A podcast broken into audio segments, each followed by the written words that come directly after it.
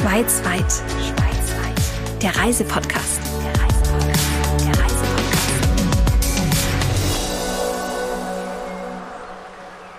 Wie beschreibt man am besten den Unterschied des Tessins im Gegensatz zum Rest der Schweiz? Tja, das sollte eigentlich jemand machen, der hier lebt und das besser in Worte fassen kann als ich. Wenn oben alle immer noch die Winterklamotten anhaben, dann sitzen wir hier unten schon auf der Piazza und trinken unseren Kaffee oder unseren Espresso. Herzlich willkommen im Tessin oder auch Buongiorno, denn hier spricht man in allererster Linie Italienisch, die Amtssprache hier. Mein Name ist Sabrina Gander und ich nehme Sie mit ins Tessin. Der Kanton macht den größten Teil der italienischen Schweiz aus und ist weitgehend von Italien umgeben. Das sieht, fühlt und schmeckt man überall. Der Lago Maggiore und der Luganer See sind genauso bekannt wie das mediterrane Klima und Flair, das man in den Städten Bellinzona, Locarno, Ascona, Lugano und Mendrisio genießen kann. Hinzu kommen die Berge drumherum, kleine Dörfer mit Steinhäusern, tiefgrüne Flüsse und Schluchten. Um das Tessin zu verstehen und zu erleben, lassen wir in diesem Podcast die Menschen hier sprechen, die hier leben und diese Region so besonders lebendig machen.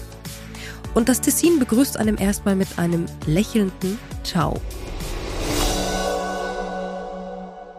Jasmin Haslimeyer von Tessin Tourismus hat für uns auf jeden Fall das richtige Rezept, um zu verstehen, was das Tessin so besonders macht. Und ab sofort ist man übrigens noch viel schneller hier. Also du musst dir das mal so vorstellen, wenn du ein, ein gutes Essen vor dir hast und das als die Schweiz anschaust, dann fehlt einfach noch so ein Magic Touch und das ist eben das Tessin, das die gute Soße dazu ausmacht, weil hier haben wir einen Mix aus der Schweizer Qualität und dem mediterranen Flair und man hat alles beisammen. Man kann zum Beispiel 365 Tage im Jahr Sport draußen machen, weil das Klima halt eben etwas milder ist als in der Nordschweiz. Dann ganz wichtig, in Tessin haben sich einige Sachen verändert. Das heißt, für die deutschen Gäste, die zu uns kommen und sich für den Urlaub hier entschieden haben, ist etwas ganz wichtig und zwar rückt das Tessiner jetzt noch näher zu Deutschland, weil wir dank des letzten Stücks der Alpentransversale, also der Ceneri-Tunnel, Basistunnel, der wurde erst letzthin eröffnet, wurde diese Alpentransversale äh, vervollständigt. Das heißt, wenn jemand mit dem Zug anreist, ist er in unter zwei Stunden, sagen wir so, von Zürich schon in Bellinzona. Das heißt, oben mal einsteigen, ein Nickerchen machen und dann unten in der Sonne wieder aussteigen. Zudem hat das noch weitere Vorteile. Das heißt, die äh, Transportzeiten innerhalb des Tessins haben sich jetzt dank dieser Eröffnung des letzten Abschnitts dieses Tunnels zusätzlich zum Basistunnel von Gotthard, was ja der längste Eisenbahntunnel der Welt ist, extrem verkürzt. Das heißt, statt mit dem Auto zu fahren, kann man günstig in den Zug äh, sitzen und sich bequem machen, denn äh, Bellinzona und Lugano sind nur noch 15 Minuten Fahrzeit auseinander. Locarno und Lugano sogar nur eine knappe halbe Stunde und das auch im Halbstundentakt bedient. Also das ist ein ganz, ganz wichtiger Schritt, wir sind noch näher an Deutschland als vorher. Wer vor allem naturnahen und nachhaltigen Urlaub liebt, der ist garantiert richtig im Tessin. Ob Biken, Festivals besuchen oder einen Familienurlaub in einem kleinen Rustico planen. Man kann vor allem das Auto stehen lassen und alles, was einem so einfällt, mit nur einem Ticket erleben. Sobald jemand bei uns in einer Jugendherberge auf einem Campingplatz oder in einem Hotel übernachtet, kriegt er das sogenannte Ticino-Ticket.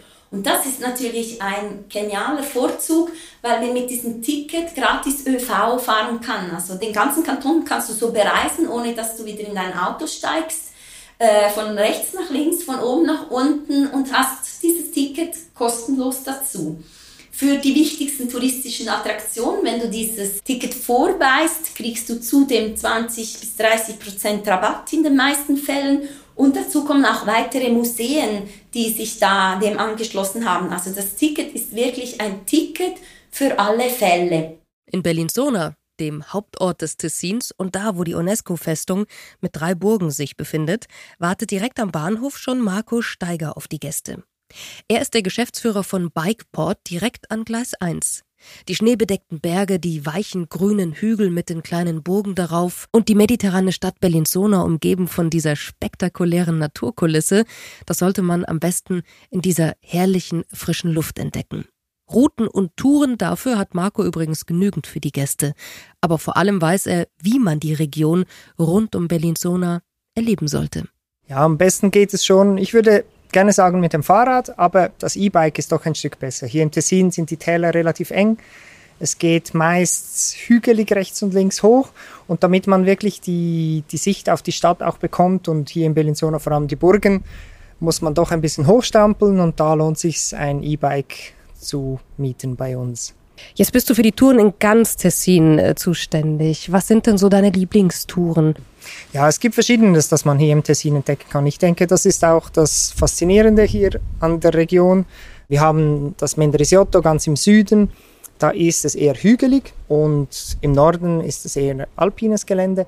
Also ich sage jetzt mal, die Waghalsigen, die auch gerne exponierte Stellen fahren, die ein bisschen das alpine Feeling mögen, die fahren eher im Norden des Tessins, also hier in Bellinzona aufwärts, nördlich im Valle di Blegno, in der Valle Leventina diejenigen, die es gerne hügelig mögen, die gerne durch die Rebberge fahren und es ein bisschen gemütlicher haben, die sind vielleicht im Mendrisiotto oder in der Region Lugano besser bedient. So, und welche Ausblicke bekommt man denn hier, wenn man sich auf eins deiner E-Bikes setzt und äh, losstrampelt? Ja, was in Bellinzona faszinierend ist, wir sind fast am Ende der Magadino-Ebene, da sind wir auf knapp 200 Meter über Meer und gleich nördlich von Bellinzona ist der Pizzo di Claro, der ist 2700 Meter hoch, liegt noch Schnee.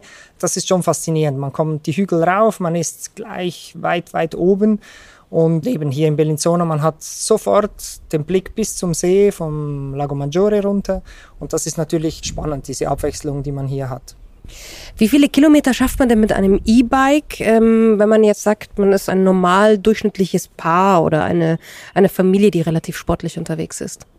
Mit den heutigen Batterien kommt man, ich sage jetzt mal, wenn man mehr oder weniger in der Ebene fährt, kommt man locker 100 Kilometer weit und das mögen die meisten dann gar nicht sitzen so lange auf dem Fahrrad. Wenn man mit einem E-Mountainbike aber unterwegs ist und die Hügel rauf möchte, ja, dann ist die Reichweite natürlich ein bisschen limitierter. Man macht mehr Höhenmeter, das braucht Batterie und da ist man aber auch, äh, ich würde mal sagen, so mit bis 60, 70 Kilometer ist das kein Problem und man schafft damit auch etwa 1500 Höhenmeter. Natürlich will ich, bevor ich mich wieder auf den Weg mache, von Marco noch ein paar Tipps haben. Zum Beispiel seine Lieblingstour. Ich gehe gerne in die Höhe. Also ich muss sagen, so zum Beispiel Cima di Medeglia, das ist gleich beim Monte Ceneri.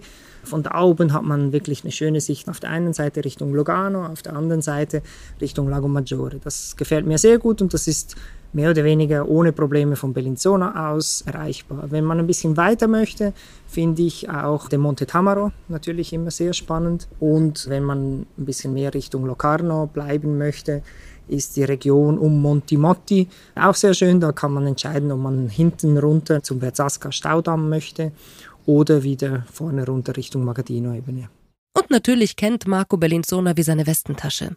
Der erhaltene Teil der Stadtmauer und die Burgen bilden gemeinsam eines der bedeutendsten Beispiele der Wehrarchitektur in der Schweiz. Seit dem Jahr 2000 zählen sie zum UNESCO-Weltkulturerbe. Erbaut vor allem durch die Herzöge von Mailand im 15. Jahrhundert.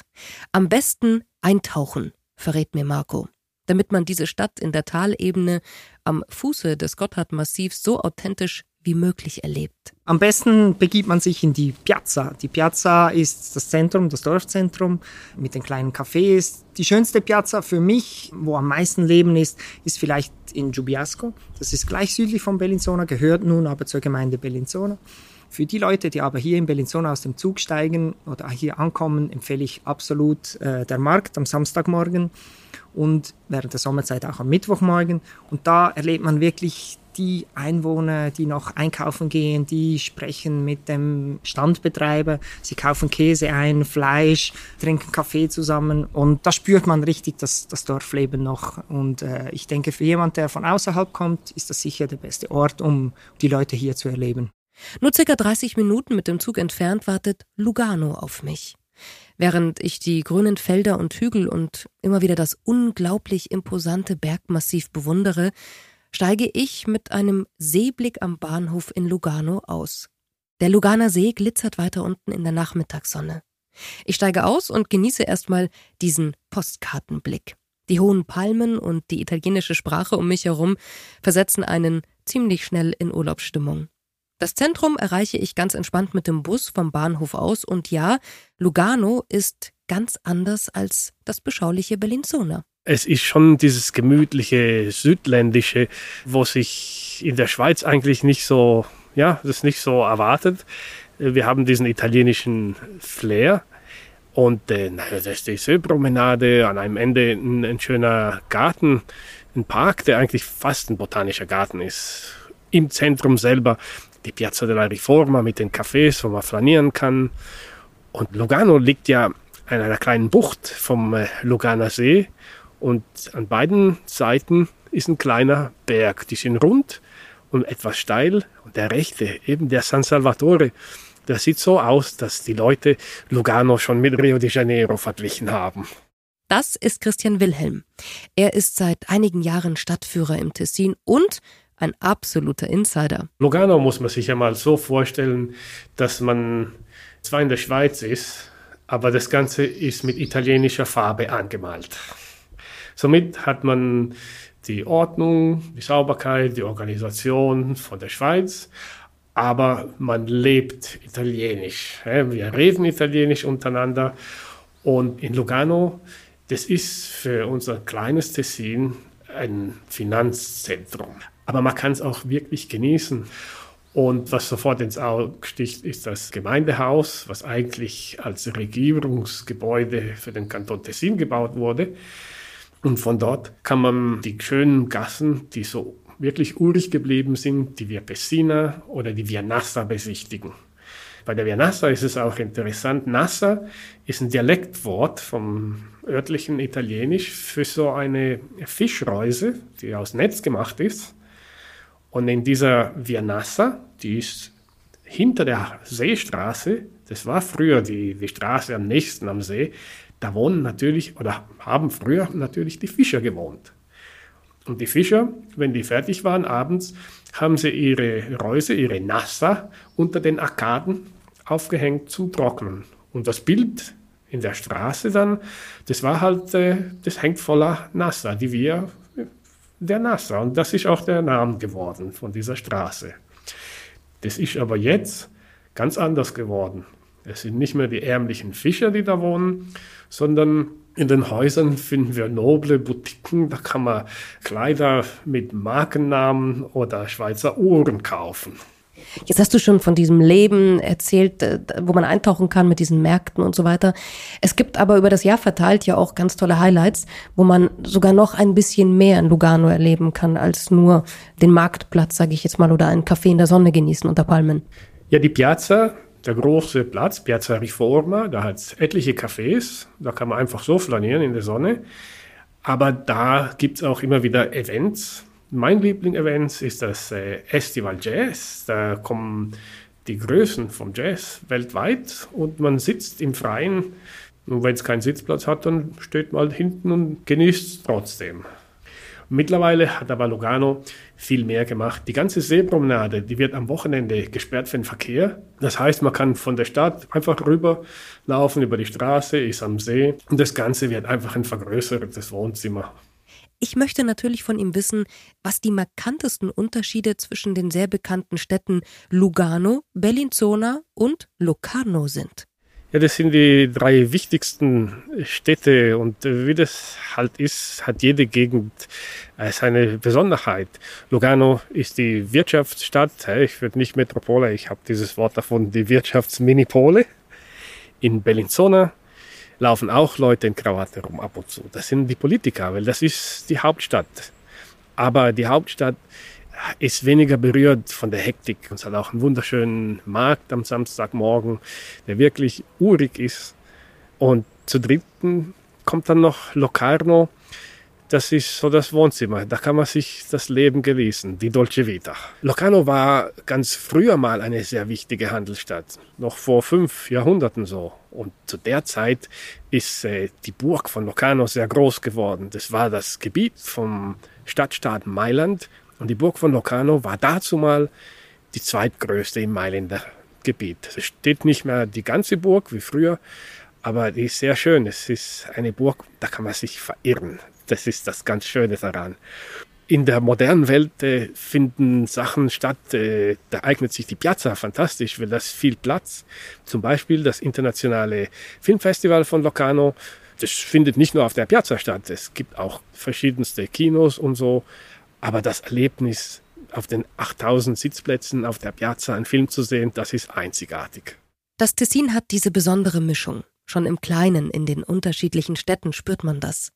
So charmant die Stadt Lugano ist, so bezaubernd ist auch ihr Umland. Mit dem Fahrrad, dem Boot, Zug oder Auto, der Blick auf die Dörfer, die wie Trauben am Rebstock an den Flanken der Berge hängen, gehen einem unter die Haut. Wenn man von Lugano aus ein wenig weiterfährt, dann gibt es hier einen Ort, der bekannt ist für einen Gast, der sich in das Tessin verliebt hat. Hermann Hesse, der Schriftsteller und Nobelpreisträger, hat sich in Montagnola nach seiner großen Lebenskrise hier zurückgezogen.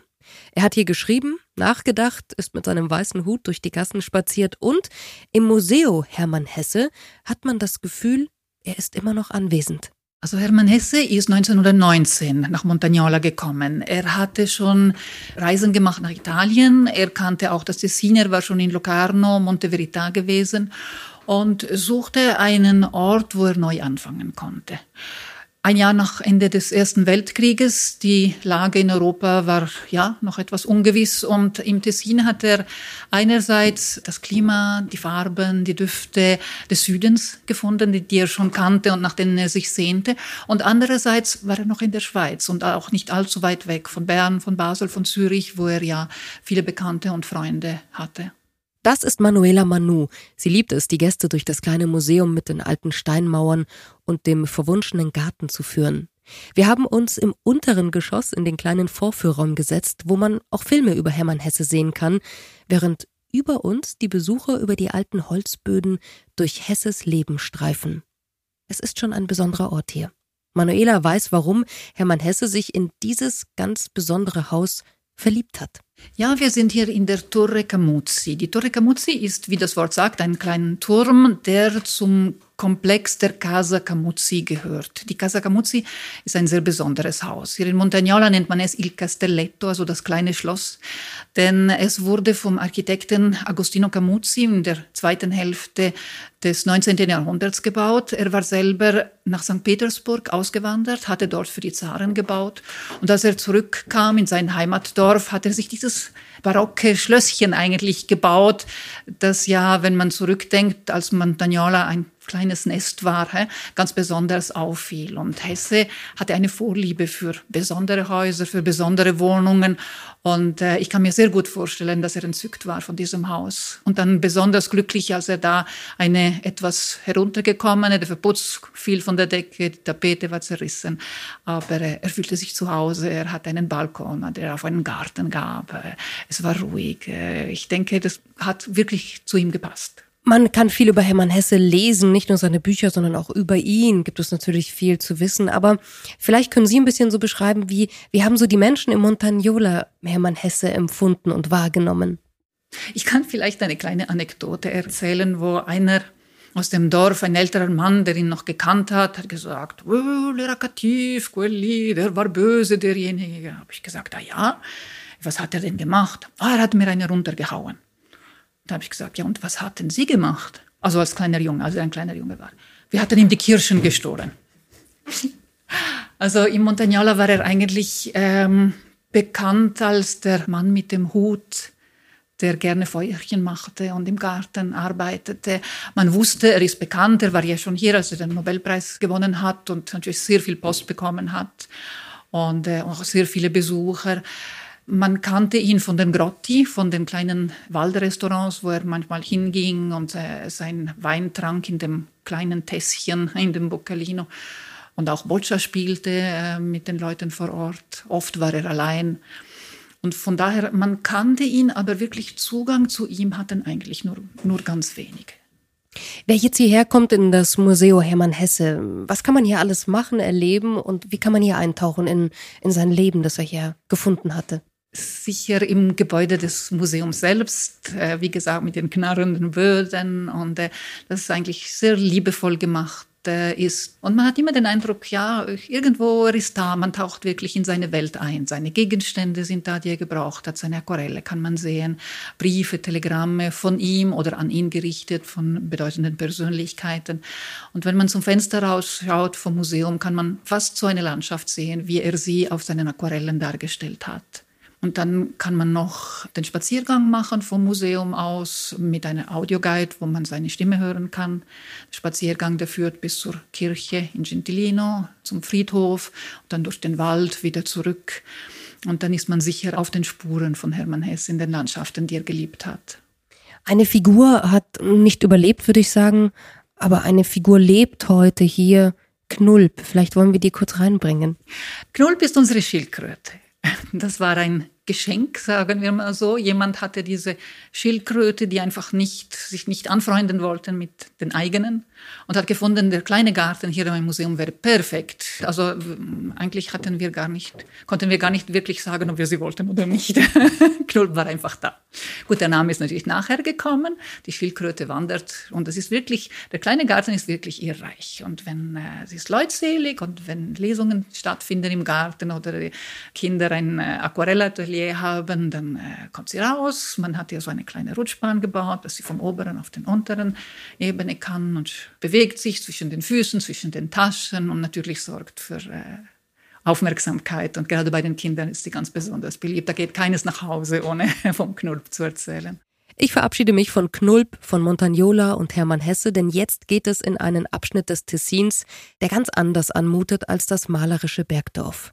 Im Vesaska-Tal fährt man entlang eines smaragdgrünen Flusses, der durch den Staudamm am Anfang des Tals entstanden ist. Manch einer kennt diesen Anblick vielleicht aus dem berühmten James Bond-Film Golden Eye.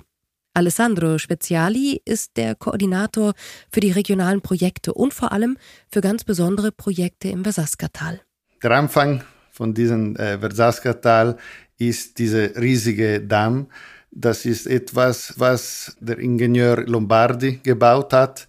Das war in den äh, 60er Jahren und jetzt ist ein von den berühmtesten Orte der, ähm, der Verzaskatal und man kann schon dort anfangen mit einem Besuch der Verzaskatal und dann man kann auch viele andere weitere Orte bis in Sonogno besuchen. Dann haben wir eben auch Sonogno am Schluss diesen Tal, wo man ein Museum finden kann. Dann auch in Coripo.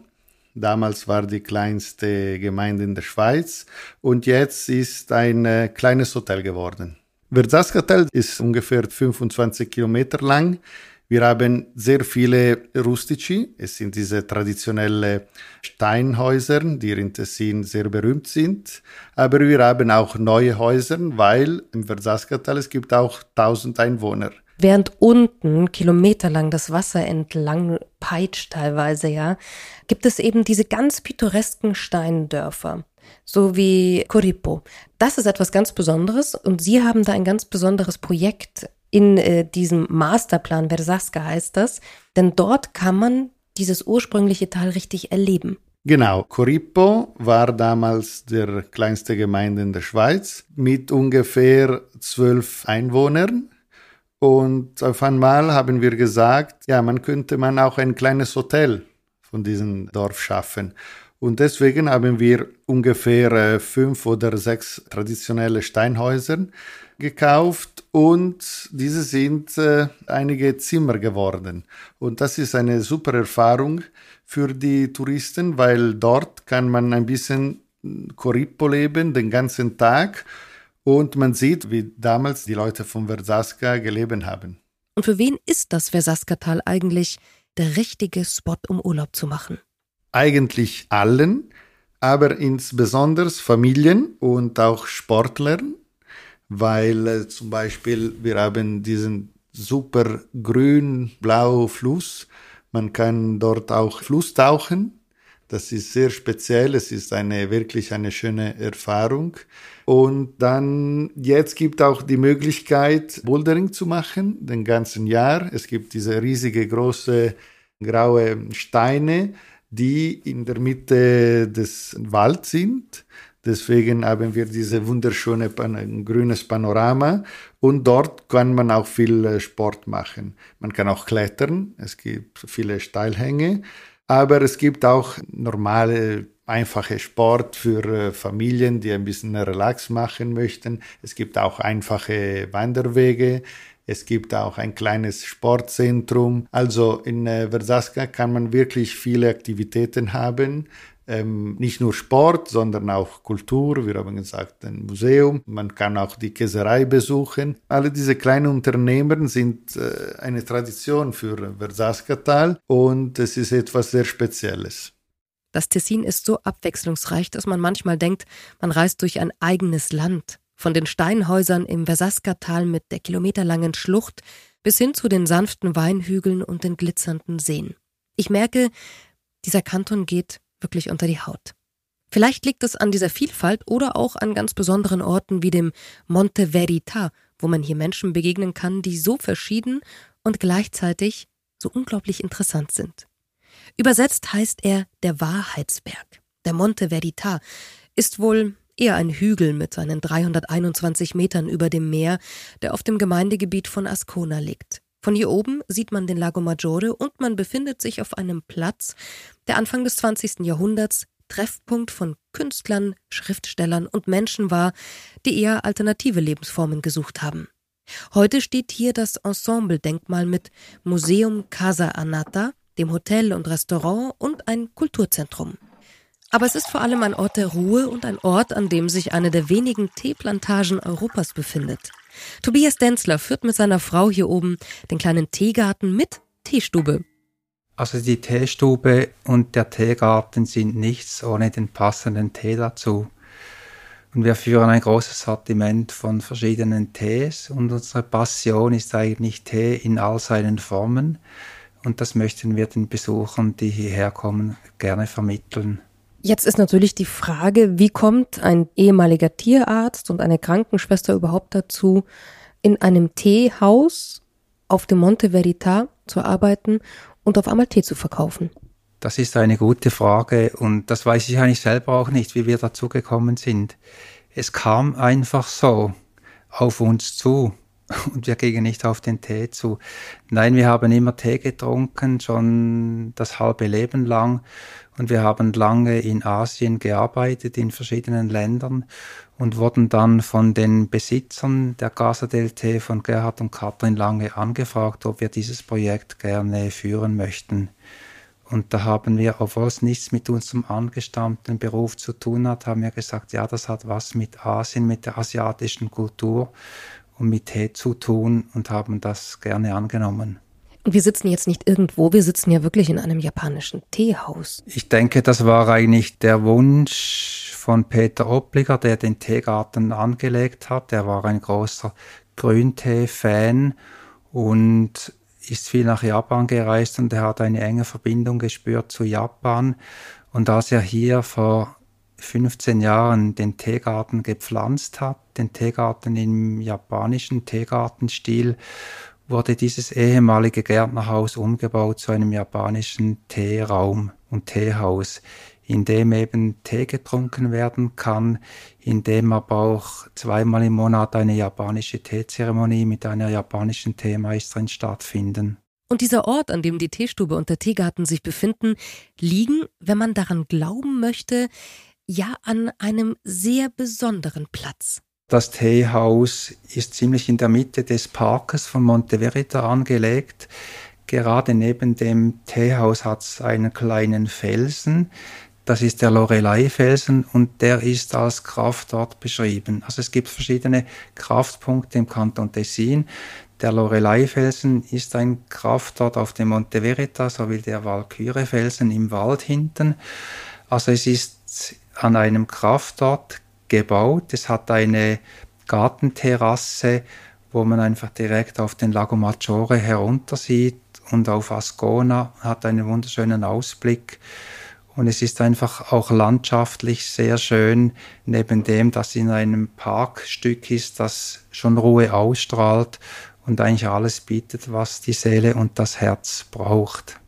Den Blick auf den Lago Maggiore gerichtet, spüre ich vor allem die Ruhe, die einem dieser Ort gibt. Das Tessin hat noch so viele Geschichten und Menschen, die man entdecken und denen man begegnen kann.